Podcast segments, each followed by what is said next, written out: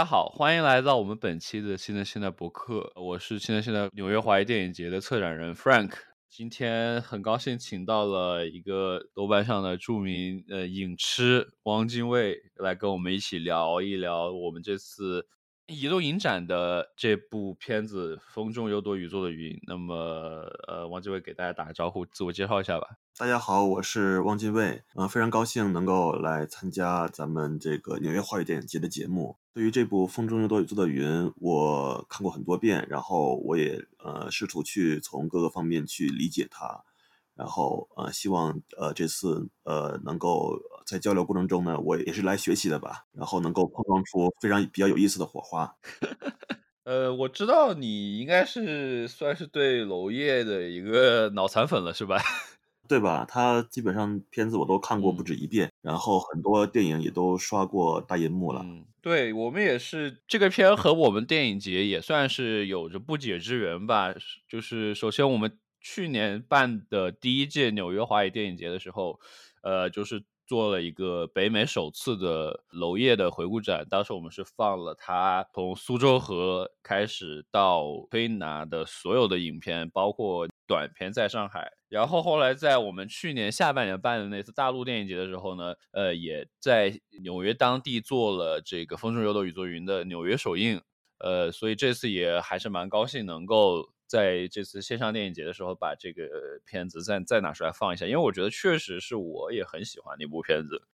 本期节目呢，肯定也是会有大量的剧透，所以的话，我们还是希望大家能够。呃，在看完这部片之后再来听我们的这这期节目吧，因为呃，怎么说呢？呃，《风中有朵雨做云》这部片毕竟它是一个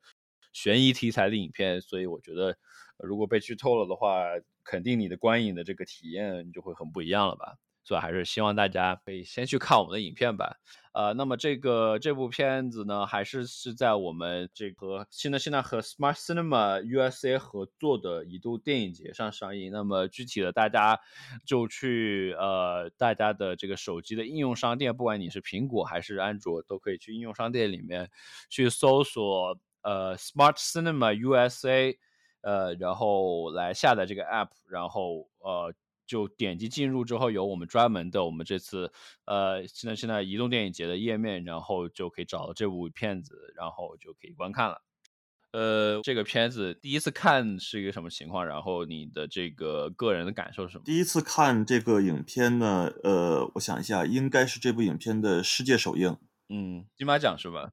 啊，对，二零一八年的金马奖，然后。金马奖在公布他们那一年的提名的时候呢，呃，提到了这部影片也入围了四个奖项。在关注这个金马的提名的时候，我就非常惊讶，因为这部《风中有朵雨做的云》应该是从二零一六年的年初就从呃一些这个渠道里面就听说它正在筹备拍摄，嗯呃，然后后来一直到二零一七年、二零一八年，就是中间经过了。将近三年的时间，我们才有机会看到。这三年，其实我是啊，作为一个就是呃娄烨的影迷，非常非常想看的。嗯，但是呢，一直他没有放出任何的呃剧照、海报呃任何的消息都没有，甚至连他的片名和他的演员阵容呃都很神秘。呃，一一度就是大家传片名是《风中有朵雨做的云》，后来又说是叫《地狱恋人》。然后不知道大家不知道到底叫哪一个，或者是叫别的。呃，后来呢，呃，有人透露说，呃，这个片子里面有井柏然，有马思纯，有陈冠希，嗯，啊，还有陈妍希。然后大家都很这个觉得很不可思议，因为呃，娄烨以前的电影中几乎没有用过就是特别呃商业化和大众明星的那种演员吧？对。然后这部电影应该是首次，所以说呃。大家都一开始也是在怀疑这个到底是不是真的啊，一直到他这个官方的这个发，在他的金马的发布以及他的金马的展映之后，我们才知道哦，里面确实是有这些演员。那次我知道这个《风中有朵雨做的云》要在金马展映之后呢，我就非常期待，并且呢，也在金马呃他那个官方呃宣布开始卖票的时候，我第一个抢到就抢了这个片子，嗯，并且呢，他在金马放映了三场。呃，我买了第一场和第三场，嗯，并且呢，就是第一场和第三场的中间的那个时段的某一天，我买了这个幕后纪录片《梦的背后》，嗯，所以说我就是给自己安排，就是说我要在金马刷两遍这个电影，并且要中间看一下幕后纪录片，看完幕后纪录片之后，我再再看一遍，在那个呃日新的微秀的影城，它是那年金马呢，在这个影城的 IMAX 厅。来放映他的片子，放映他的很多的片子，所以说这个《风中有朵雨做的云》是在那个我是在 IMAX 厅看的前两遍。嗯嗯嗯，我虽然是金马的的那个呃抢票呢，是我我选的是电脑随机分配座位，但是还好给我分配的是比较往后的座位，比较靠后，然后所以说就不至于说呃看的比较晕啊，观影效果还不错。就如果坐放在给我分配到第一排、第二排的话，那我可能就就会特别晕。嗯，然后就还好，然后在金马看了两遍，然后说实话，呃，看的这个第一遍，然后我也是呃处于一种呃非常震惊的一个一种震撼的状态吧，不能说震惊，叫震撼。对，因为呃几乎之前大家对这部影片基本上是一无所知嘛，它的整个大的整个的线索、时间线索还有剧情，呃，信息特别少。然后的呃，只有一个短短三十秒的预告片出来，然后所以说呃，第一次是在几乎一无所知的状态下来看的，然后看完之后就发现它跨度时间非常长啊，然后呃，从八十年代一直到这个当代，并且呢还涉及到这个中国大陆、香港、台湾呃三个地域，然后里面有这个各种各样的这个。呃，身份，然后呃，角色，他们有各种不一样的身份，并且呢，他们在这个呃，大概五到六个这个主要角色中，他们有错综复杂的情感关系，嗯，然后几乎每每两个职员之间都有复杂的感情羁绊，是的，就是还所以说是他的情感还是就是呃很乱的，我就是这个乱不是他的这个呃就是很杂乱无章那种的，而是他的这个太复杂了。非常复杂，对，有点理不清。如果只看一遍的话，呃，我呢是就是第一次看的时候，就是在在看的是一个给的一个样片，但对，就是只能在在家看了。然后后面是我们在电影节的时候又重新在大荧幕上看了一遍。我也是觉觉得非常非常，我觉得是算是娄烨，就是我蛮喜欢的一部片子。呃，就是他这部片子，首先就是既。就是继承了娄烨他一如既往的一些个人的风格在里面嘛，就比如说像这种手持摄影啊，没错，比如说他的这种呃一些一些比较复杂的这种时间线呀在里面，然后就是他的这个。呃，情节剧的这种通俗的话来说，就是会用一些比较狗血的 这种嗯感情感情线索在里面。但是我觉得这个片子还有一个让我呃算是它的一个突破之处，就是它对于影像的自觉性，我觉得是近几年的华语电影里面都是应该是做的非非常非常突出的一点。这个我等会儿可以继续呃细聊一下。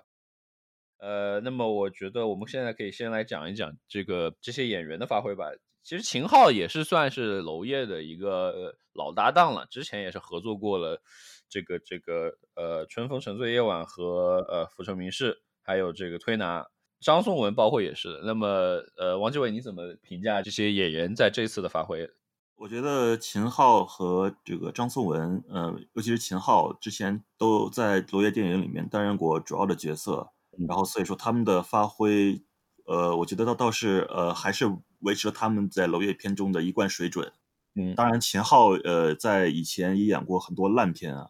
就是呃什么十二星座、什么杀人事件，还有什么初到东京等等，就演过也演过很多不不是那么好的片子，但是他在娄烨的影片里的这个发挥还是非常非常稳的，嗯，呃，而且呢，我听说就是他入组的时候的第一场戏就是那场烧尸的那场戏。然后所以说他能很快的就融入到这个角色里面，然后还是呃非常。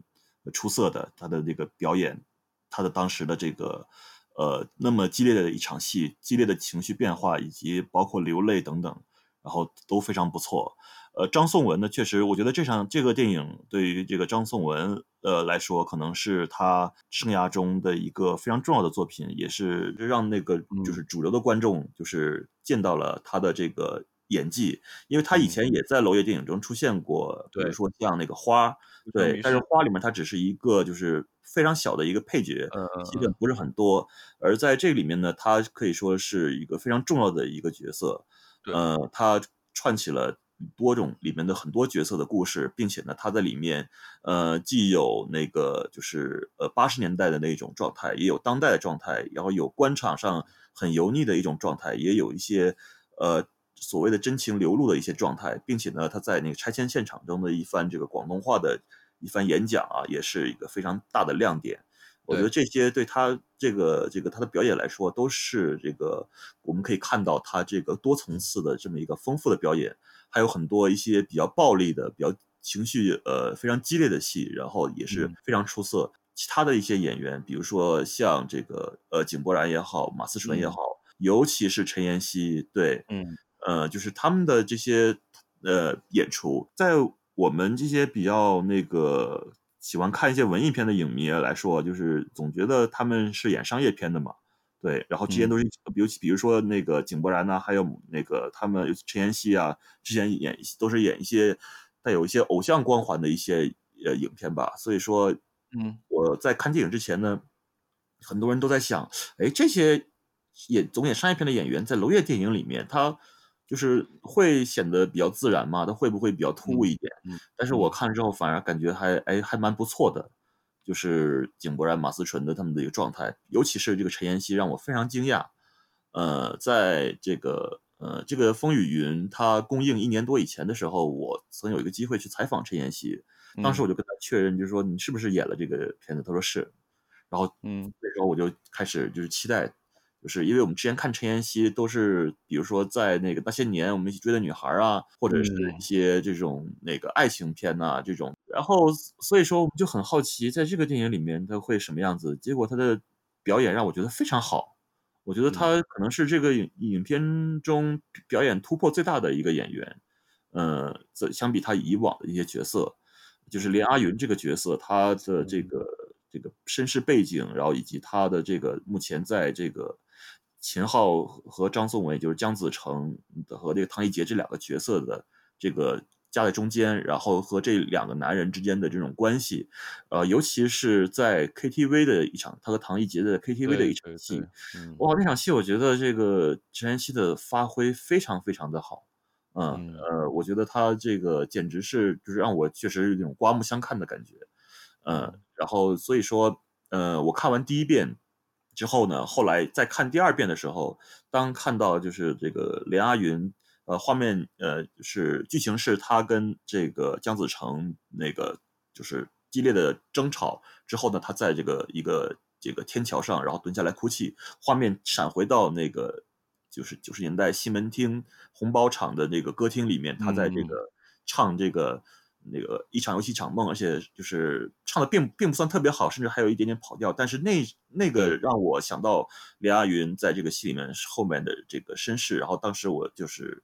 呃比较激动，然后甚至呃就是流下泪来，嗯，然后因为我觉得确实这个这样的一个剪辑，然后以及他这个陈妍希的这么一个表演。陈妍希对这个恋爱旅人这个角色非常非常的适合，然后她的演出也是让我觉得就是那个没有辜负我的期待，这是我对于这个片子的这个演员的这个一些想法。我觉得最大的亮点就是陈妍希。我也是觉得陈妍希确实是因为我之前也就看过她的那个那些年的那部片子，印象停留在那部电影里面，所以这这部她就是处理这么样一个角色，确实觉得很刮目相看吧。这部片子我觉得还是很典型的一种黑色电影这种类型，所以在这部片子里面，我我们也可以看到，其实里面的呃女性形象多多少少都是带有一点呃传统黑色电影里面那种所谓蛇蝎美人的这种东西在里面。呃，其实但是反而是陈妍希，但是她演的是一个比较，就是说相对而言比较单纯的一个。一个女性形象。那么我们再来看一下，呃，其他的两个，尤其是呃马思纯饰演的这个唐小诺和宋佳饰演的这个林慧，我觉得应该都是比较标准的这种蛇蝎美人的这种定位吧。嗯，相比蛇蝎，我觉得其实他们的这里面电影里面的这个三个女人都非常都是一种悲剧性的一种呃角色，就是他们的身世也好，他们的情感经历以及他们的结局，呃，呈现都很。悲剧，我觉得，呃，可能蛇蝎，我觉得可能，呃，我觉得我个人觉得，呃，算不上蛇蝎吧，因为其实他们的做出的所所作所为，他都是这个因应时事与也是对这个唐奕杰对姜子成的呃他的情感的，就是或者是比如说这唐小诺他的这个杀父的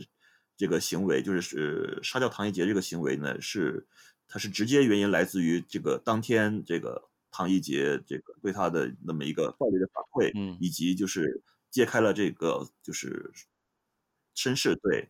呃，然后这是对他的一个这个反馈，然后他在当天就把这个唐一杰杀掉了，嗯，而这个后来那个林慧，然后他在对于这个那个井柏然然这个角色的他的那个布局等等，其实也是那个对他这个呃发现了发生这种暴力事件之后，他的一种自保或者是一一种东西，然后他在此过程中呢，这个呃林慧这个。角色他其实呃，对于这个杨家栋相比之下显得单纯一点的杨家栋，然后有有一种就是怜爱或者一种保护的心态，甚至一种母爱的心态。嗯，然后所以说他也是在这个那个过程中也，比如说打电话警告着江子成说，就是或者警告他们，就说你们就是不要再把杨家栋怎怎样之类这样一种。嗯，所以说我觉得他呃。过不上蛇蝎吧？我可能个人觉得蛇蝎可能有点过一点。对对对，我我也同意你的说法，但是就是呃，我的其实我的意思就是说，确实就是在在这部片子里面的这些女性角色也都是呃，算是一种都或多或少是有一些身不由己的这样一种状态在里面，所以他们也是为就是就像你刚刚说的，很多就是为了自保，所以会才才会去做他们去做的那些事情。呃，那么这边这样这样一来，我就觉得可以谈杨家栋的这个角色，你是怎么看这个角色的？他的这个设定虽然还是比一个比较官方的警察的身份，但是后面又又是呃卷入这个之后呢，就是会会发现还是很多故事在里面。对的，杨家栋这个角色，我觉得剧本设定很有意思，因为我觉得一开始呃我们是看到就是基本上这个影片很大程度上是以他的这个视角来呈现的。然后他，但是后来我们发现，就其实更多更深入的剧情，呃，会转换成其他人的这个视角，比如说唐一杰的视角，或者是林慧的视角，汤小诺的视角等等。呃，杨家栋这个角色很大程度上起到一种穿针引线的作用，对，呃，由他来把其他的这个角色呃引进来，然后比如说在一些这个呃两几处闪回。呃，比如说他去那个照相馆，然后一下子闪回到唐艺杰的那个他们的这个结婚的段落，对对，然后以及呃，他去这个这个精神病院，然后闪回到这个连阿云的这个出现，以及这个林慧的的出院等等。哎，我觉得他这个角色更多程度上是一种穿针引线的作用，看起来是一个这个影片的主角，当然这个最后影片也呈现出他是第一男主，但是我觉得可能。其剧情的重点，哎，反而不在他身上，他只是通过警察的这么一个呃身份，然后以及这个悬疑的这个影片的悬疑的背景，在探案的这个过程中，把这些人的这个往事一一个个拉回来。对，更多更重要的、更重磅、更重磅的内容，在他的调查中的不断的出现，通过闪回的形式，把其他重要的角色弄连起来。对，当然他也跟这个两个女性这个有这种这个羁绊的这种情感关系。剪不断理还乱的这种关系，我也是觉得，就是他的这个角色的设定，更多的是一种呃某种程度上的观众的代入。嗯，因为在游戏影片的前大部分段落，观众都是随着这这个杨家栋的身份，都是属于一种呃，并不是站在一种全知视角上来看的，而是随着跟着他来去发现这些故事，发现这些线索。呃，所以我觉得这这个我就想想好想谈一谈这个娄烨在这一部的剪辑，我是觉得非常这个让我觉得很惊艳的一点，就是它的里面就是刚刚你提到的，它呃很多次的闪回，然后多很多时间线的这个跳跃，呃这一点我觉得是在娄烨，尤其是在这几年的他的新作品之中，经常就是在在在对对这个使用，我觉得是做的是越来越好了，尤其是这一部和。呃，这个好，这也也是去年呃，在这个威尼斯公映的这个蓝星大剧院，同样也是就是对这个剪辑啊，这和这个闪回，我觉得是用的很出，甚至我觉得叫出神入化的，就很多就是呃一个镜头，它这样看过去之后，它就它就马上这个就时间就切换了，然后非常流畅，非常自然。因因为我当时就记得我我就因为去年就是也也也有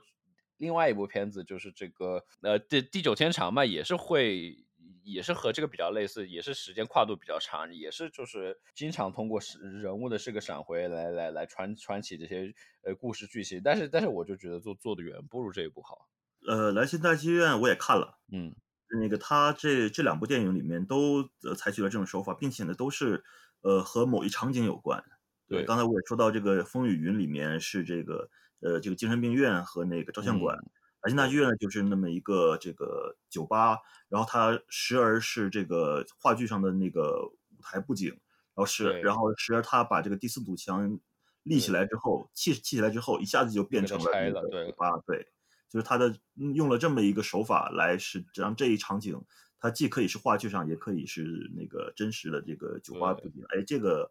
起到这么一个东西，我觉得他确实是这个在这一点上时间的这种变换上就玩的越越来越好了。对，尤其是呃，因为我觉得他在他的前几部的片子里面也好像就是也是在有有去慢慢实验这种这种呃一些一些闪回，包括我记得在在《浮生迷事》里面好像也有就是类似的。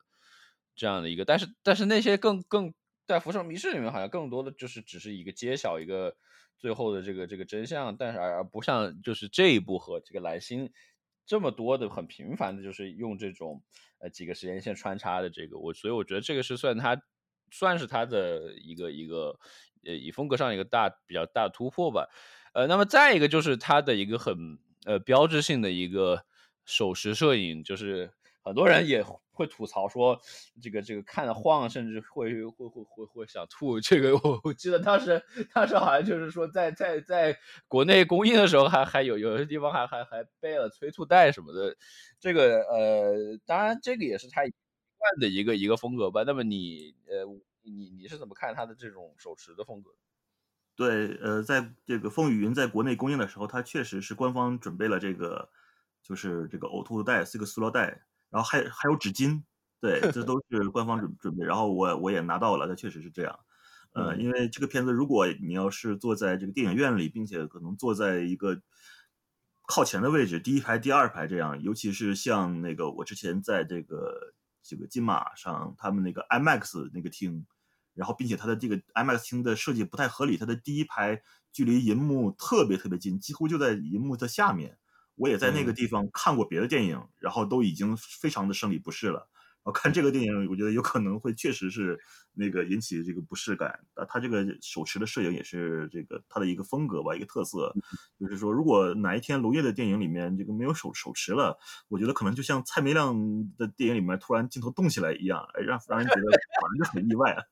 是吧？也已经。成为他的个人的一种风格的一种体现了。对，尤其是但是在这一部里面，尤其我觉得手持运用的特别好的，就是在于，就是本身就是这样，这是一部有悬疑的这个呃元素在里面的，而且我们也是跟着这个杨家栋这样的一个警探的角色来来来一步步的探明一个事情的真相，然后这样的一个手持镜头，我觉得就是这种临场感啊和这个有时候。给你塑造一种悬疑色彩呀，把一下子就把你的这个这个心给抓起来，我就觉得用用的还是非非常合适的。嗯，对，它这里面这个风雨云主要是两个这个摄影，一个是手持，还有一个是航拍嘛。然后手持它其实就是增加了一种代入感，因为手持摄影是很多纪录片、独立纪录片里都经常使用的一种那个摄影方式。然后他让这个观众这个反而反呃就是仿佛化身于这个化身成这个角色，然后到这个电影里面，然后去探寻这些东西，然后也带来了一种这个紧张感，然后这个确实是一种呃非常生动的一种手法，然后也与这个影片的这个风格非常适合。对，我觉得还有一个就是另另外一个方面，就是手持除了一个临场的一个感的一个塑造之外，就是本身它的这种风格是和这个故事，我觉得是很匹配的。因为本身故事就是讲的一个，呃，有着非常激烈情绪、激这个激烈的情感，然后这种错综错综复杂的人物关系在里面，然后你这样一个手持的，呃，风格在里面，就是让整个影像就是处于一种很不稳定的一种状态。也是和这个，我觉得和影片中的他的这些这样的一个很不稳定，甚至很多时候人物处处于一些歇斯底里状态的这样的一个一个一个切合感，我觉得。嗯，没错，呃，而且我觉得事实上，娄烨的在他的每部影片中都对于这个摄影影像进行了呃各种各样的探索。嗯，比如说在这个《风雨》里面，它后面还有这个以杨家栋的视角看这个监控录像的这么一个桥段，对，然后很多就是画面是以监控录像的这种形式来呈现的，对，呃，当然这个这个手法最近自自在这个这个《江湖儿女》就出现之后，然后很多好像我们发现很多华语影片里都有出现的类似以监控录像的这个视角来看待的，当然这也不是在娄烨电影第一次出现，在那个呃花的那个电影里面就。偶尔就是也用了一一点点，就是通过那可视门铃的这么一个东西来呈现。但是这在这里面，娄烨就是在用这个监控录像的视角，以及这个呃航拍等等的视角，都塑造了就是这这个故事的这个不同的这个风格。呃，我记得就是娄烨在这个这个电影进进行这个后期调色的时候，他是这么要求那个调色师的，他说就是我让你就是很我们这个电影我需要你呃很精准的调色。但是呢，调完色之后看起来好像跟没调过色似的。哎，我觉得这个也是我的这电影的观感，就是看在这个金马看完之后，哎，我觉得这个画面就是和我看到的很多，你比如说比较成熟的一种商业制作的电影，就画面风这个色调完全不同，感觉特别的灰，也特别的现实。就是看起来确实是好似未经雕琢，但实际上它是呃以刻意的来呈现出这么一种质感。是的，只有当它闪回到一些段落，比如说闪回到八十年代，闪回到那个这个台北的那个西门町那个午夜场的时候啊，才会在画面上我们感觉到啊，它确实是一种这个精心的一种色调。但是当它回到现实这个当代的这种状态的时候，哎。它的画面整个这个色调完全是非常非常现实的。对我，你刚刚谈到这个监控，就是我前面想说的一个这部片子关于一种影像的一种自觉，我觉得是让我很惊讶的一点，就是因为这个这个是，比如说像苏州河里面，他也已经提到了说了这个什么我的摄影机不撒谎，就是对于一些电影本体的一个一个讨论，但是后面的他的其他的影片里面好像就是没有，在后面就没有再出现这这一方面的讨论了。反而是到这一步里面重新出现了他，比如说就像你前面提提到的，通过监控录像来揭晓这样一个这个这个事情的真相。除了这个之外，包括就是影片里面很多出现的关于这个摄影呃摄像机也好，屏幕的一个存在感非常强。对，就包括就是有就是包括前面有就是对这个呃。有一段他们偷情的一个偷拍呀，包括他们一直要要寻找的一个素材，也是就是相机拍摄的一个画面。还有就是我第一次看的时候，我那次说在家看样片嘛，所以我当时就是就是在发现就是在电影过程中经常会出现像那种锯齿的，就是那种感觉是像画面像是有问题的那种 glitch 在里面，时时常会出现这种这种锯齿的东西。在在影片里面，我一开始还以为是是可能是当时样片的质量可能不太好，但是后面我在重新看大荧幕的时候，发现这个还是存在，我就觉得这这也是他在一个故意而为之，就是一个让你就是会不断的怀疑你看的影像到底是呃这个这个没有被。是被剪辑过，是被处理过的，这样的一种影像的自觉感，就是我觉得也和他的影片的主题，就是到底他他一直在去找寻的这个真相，你的以及什么是现实，谁说的现实是是真的现实的一个一个一个东西在里面。嗯，对，就包括影片中也出现了这个以电视台这个呃监视器对这个为这个视角的这么一个画面，嗯，然后对它也是有这样的东西。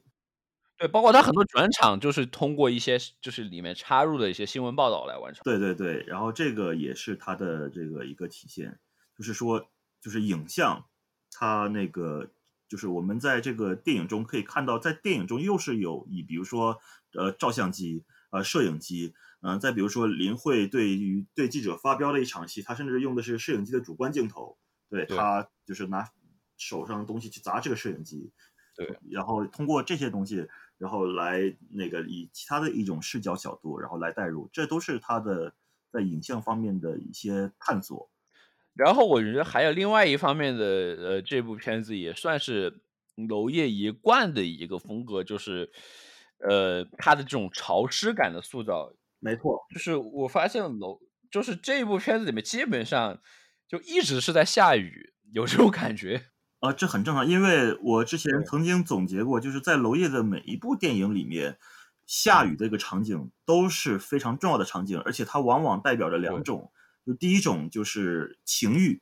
就是就是情欲感，是的，对，比如说在这个春风沉的夜晚里面，就是开场就是在一个湿漉的一个一个环境下雨，然后这个我们看到这个两个男男人在床上，对，这是在下雨的一个环境，然后呃，再再比如说那个。呃，在呃，还有就是大呃下雨，它往往也隐含了一种就是暴力的一种呃歇斯底里的一种暴力。对，包括之前《浮城谜事》的那一场谋杀，也是在雨雨中对雨中呈现。然后这部电影里面，他们那个连阿云然后被杀那场戏也是在雨中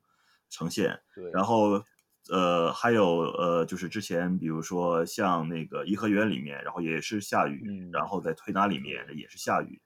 然后在这个这个呃莱辛大剧院里面，它也是下雨，对，然后下雨一个非常湿润、一个压抑压抑的一个环境，然后让你产生就是呃就是即使既会它既会产生情欲，也会产生暴力。哎，我觉得这这是也是娄烨的一贯的风格，就是他每部影片里面几乎都有。这种雨中的情欲，雨中的暴力，而且而且我就是觉得他的这种他的这种潮湿感的塑造，我觉得是也是算是在在在当下，尤其是在华语电影里面，也算是很罕见的。就是他一直就是在像你刚刚说的拍这种，呃，一种一种湿润、一种潮湿的这种这种感受。呃，就像你刚刚提到的，包括是对于情欲啊，包括这样一些压抑的这种一些一些环境的塑造吧。刚刚你还提到了，就是。呃，航拍，我觉得这个也是在这一部里面，我觉得是做的非常好的。因为其实航拍也算是娄烨的一个很标志性的一个一个风格了吧。我印象很深的就是，包括他之前在呃《浮城谜事》里面的一个航拍，尤其是当时还没有就是像现在无人机这么发达情况下，呃，那么这一部的航拍，我觉得也是呃算是做的很好。没错，然后我也看了，比如说他在幕后纪录片里。梦的背后里面也有一些就是航拍的这个东西的，然后航拍的这个幕后的情情况，以及包括他呃大江他自己也发了一个很短的一个就是小片子，然后来他讲这个电影他这个航拍的一些幕后以及娄烨的一些想法，就是娄烨就是就是对大江的他们航拍团队的要求是就是怎么野怎么来，对，就是要要野一些，对，然后我们我们也确实看到呃这里面他其实很多航拍不仅是航拍。呃，在很多这个场景里面，它的这个呃无人机在那个飞过这个低空很低的一个角度来飞过之后，它其实到了最后，它会这个摄影师这个摄影指导包轩明他会就是是手持这个无人机，就他会这个无人机后来会飞到这个摄影师的手上，然后由他用手持来控控制一些更精准的一些角度。呃，当然，其实它里面也有大量的其实航拍了很多素材没有用到。呃，有一个航拍，呃，我记得有一个航拍的那个素材是，呃，他从这个这个林慧他在这个精神病院的楼底，从底从地上飞起来，然后一直飞到楼顶，然后天台上，然后飞飞飞，一直飞到这个林慧的这他他的呃面前，然后由这个摄影师包先明他掌机，然后这个无人机它的那个摄影机，它离这个那个宋佳的脸可能。就是只有呃几厘米，就特别特别近，相当于一个特写。它从一个那个全大全景，然后上是要最后推进到一个特写，这都是一些非常呃出彩的、有意思的呃或者是很精妙的一些运用。当然，这个镜头后来在成片中没有看到，有点可惜。然后以及它片头，其实它一开始就是除片头除了那个发现尸体之外，就是紧接着就是一个那个呃几个航拍，比如说航拍这个城市。航拍这些高楼大厦，然后航，然后从高楼大厦又切到这个险村，然后险村里面从几个小孩在那玩球，然后一直航拍到这个一些人手持棍棍棒，我记得这是一个非常流畅的这么一个视角。呃，所以说，在这个这个电影里面，这个在对于航拍的运用，它其实也很娄烨。对，它虽然不再晃了，也也不再手持了，但是它仍然是娄烨用他自己的一些手法来那个运用到里面，而不是在很多电影里面，它只是在啊大全景啊，就是说或者是中大场合啊来弄几个航拍了事。它不是，它是在即使是航拍，它也可以用一些近中景、近景，甚至可以用到特写。是的，是的，这部片子我觉得算是和《浮城谜事》的一个一脉相承吧，因为我记得在《浮城谜事》里面也是就是开篇的就是一个武汉的一个航拍，然后再慢慢然后到了这个具体故事发生的地方来开始讲，也是以一个谋杀为开开端。尤其是我觉得娄烨就是他的这几部。这包，尤其是《浮生迷事》和这一部，我觉得它都是很巧妙的，就是用我们刚刚有讲到一个类型片的元素，包括像这种情节剧，包括和这个这个黑色电影来去。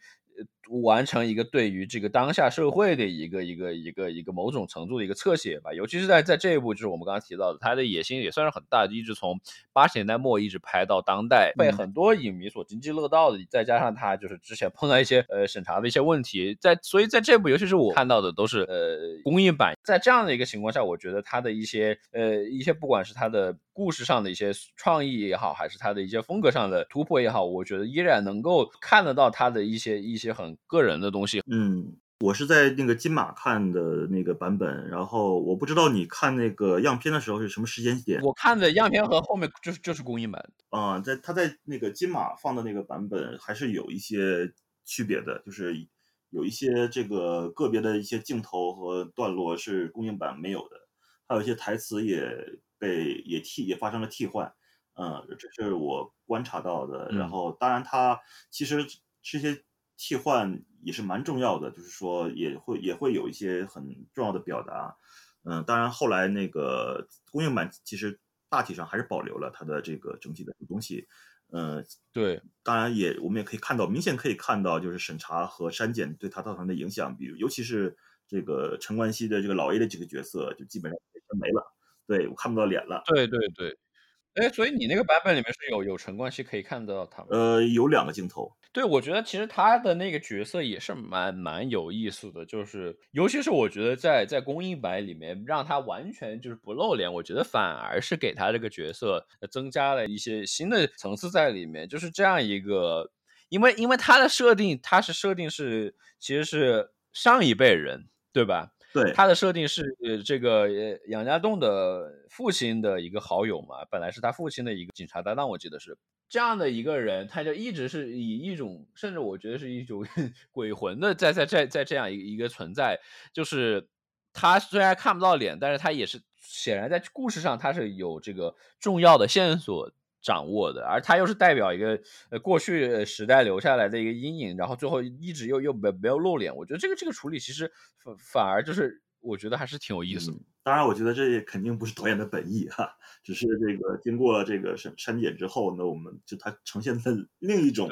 一种方式，呃，也也也是在这个电就是和这个电影里面就是有有点意思。当然，这个角色就是肯定就是如果把这个角色整体拿掉的话，会对这个电影造成。呃，伤筋动骨的一个非常大的一个影响，但是如能以这种形式来保留下来，呃，并且呢，能够呈现出这这样一种，呃，导演本意之外的一些这个东西，我就像你所看到的这些，然后我也觉得也是呃一个有意思的一个现象。嗯，其实这一部还有一个我觉得值得一提的一点，就是这一部也是这个冰岛的作曲家呃约翰约翰森的最后的一个作品。之一，呃，音乐我觉得也是在在在影片里面也算是很很重要的一点，尤其是对于它整体的一个气氛也好，整体的它的一些很重要的一环。嗯，是我那个也买了这个电影的这个原声的这个黑胶，音乐也确实是呃非常的这个适合，然后它这个影片的这个氛围，嗯，以及它。除了原创歌曲以原创曲目以外，他对于一些插曲的选择，然后以他的这个使用，一场游戏一场梦啊，对，然后还有那个夜，也都是这个非常非常这个符合这个影片的这个氛围，因为这个电影叫《风中有朵雨做的云》嘛。本来也是有《风中有朵雨做的云》这个曲子的，是这个陈妍希她来弹这个曲子，然后但是也成片中也没有了。所以整个的这个影片的这个标题《风中有朵雨做的云》，你你是怎么去理解的呢？呃，其实这部电影换过几个名字，它其实，在呃，我也好像我好像听那个马英丽吧讲，就是他这个电影一开始。确实，一开始就叫那个“风中有朵雨做的云”。对。然后呢，他再后来呢，就是在他在剧本阶段，呃，好像又后来又确实改过《地狱猎人》这个名字。然后那个拍摄完成之后呢，在他的这个中剪剪完之后，他的定稿的版本呢，又改成了一场游戏一场梦。对，他是有改，我们看到他的那个《梦的背后》纪录片里就是有，就是他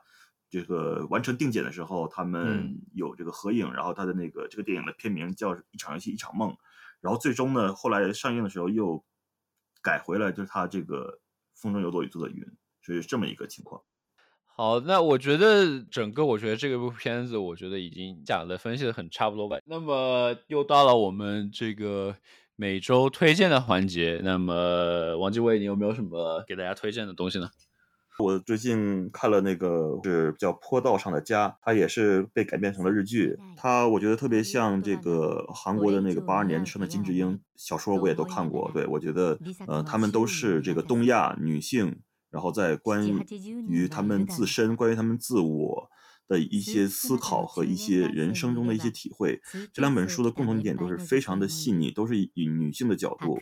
以一个这个婚后，然后有孩子要带，然后的一个家庭主妇的一个视角。来去探究他们自己呃内心可能之前未曾发现的一些事情，然后也让呃就是读者去呃看到呃很多生活中可能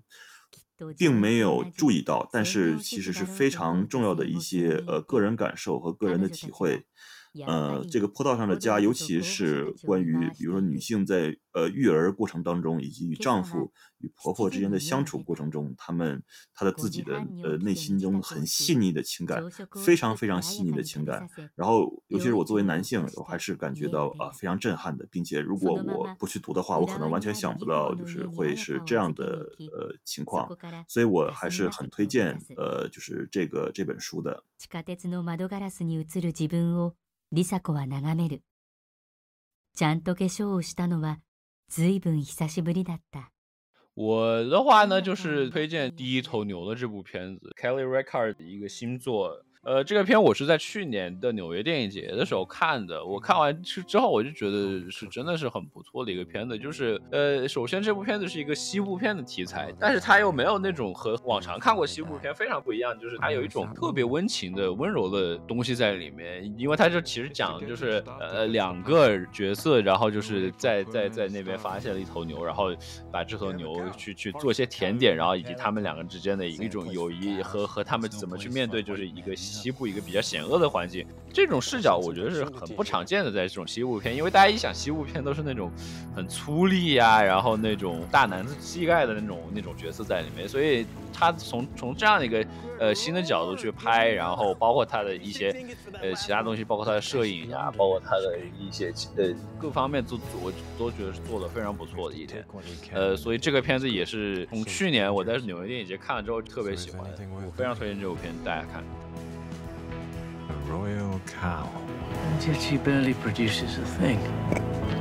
Some people can't imagine being stolen from. Let's hope he's one of those.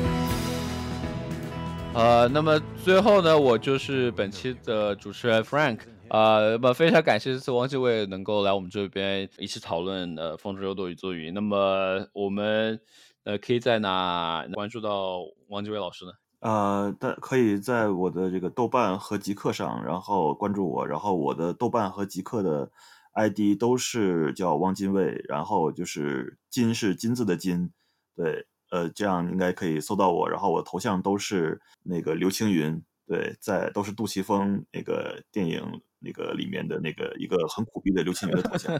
呃，然后呢，也希望大家关注我们的电影的公众号 C I N E C I N A，呃，现在现在以及我们的 Instagram 账号 at C I N E C I N A Film Fest。本期的节目制作依然是我们的阿黑，那么我们下期节目再见。